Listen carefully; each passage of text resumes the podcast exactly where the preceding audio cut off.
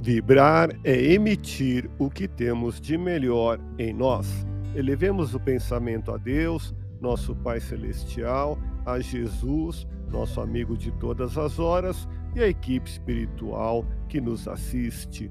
Em tranquila serenidade e confiantes no Divino Amigo, vamos doando o que temos de melhor em nós.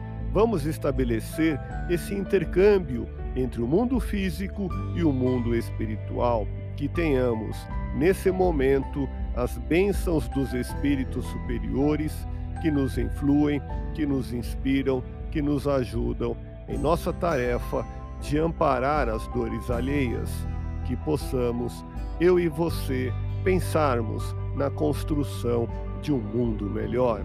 E nessa integração sentir muito bem em estarmos juntos. Antes de emitir qualquer julgamento a este ou àquele, examine a si mesmo. Nada impede de nos colocarmos no centro de delicadas situações em que tanto se vê na prática. Vibremos por alguém que persiste em censurar as condutas alheias. Indaguemo-nos se Maria de Magdala não tivesse encontrado Jesus que rumo seus passos incertos teriam tomado? Se Saulo não tivesse contemplado a figura do Senhor redivivo no caminho de Damasco, como haveria de estender a sua existência terrena? Muitos se perdem onde os caminhos se cruzam por falta de orientações que lhes sinalizem a direção correta.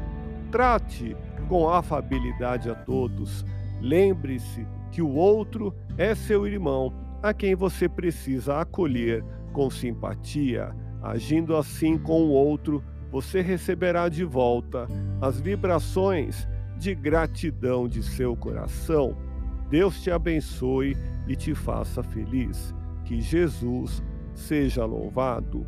Abramos o coração em vibrações de amor, paz e reconforto em favor dos nossos irmãos sofredores, pela paz no mundo, pelos enfermos do corpo e da alma que necessitam de alívio imediato, pelos sofredores que ainda desconhecem as leis de Deus, pelos desesperados e pelos que tentam abreviar a vida, pela confraternização religiosa, pela expansão do Evangelho de Jesus, pelos espíritos reencarnados com tarefas definidas, pelos trabalhadores do bem, pelos lares que demandam pacificação e ajustamento, e por nós.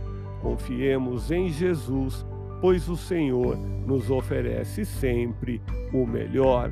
Graças a Deus. Ouça podcast Espiritismo. Agradeço sua audiência. Fique na paz do Cristo e até o próximo episódio.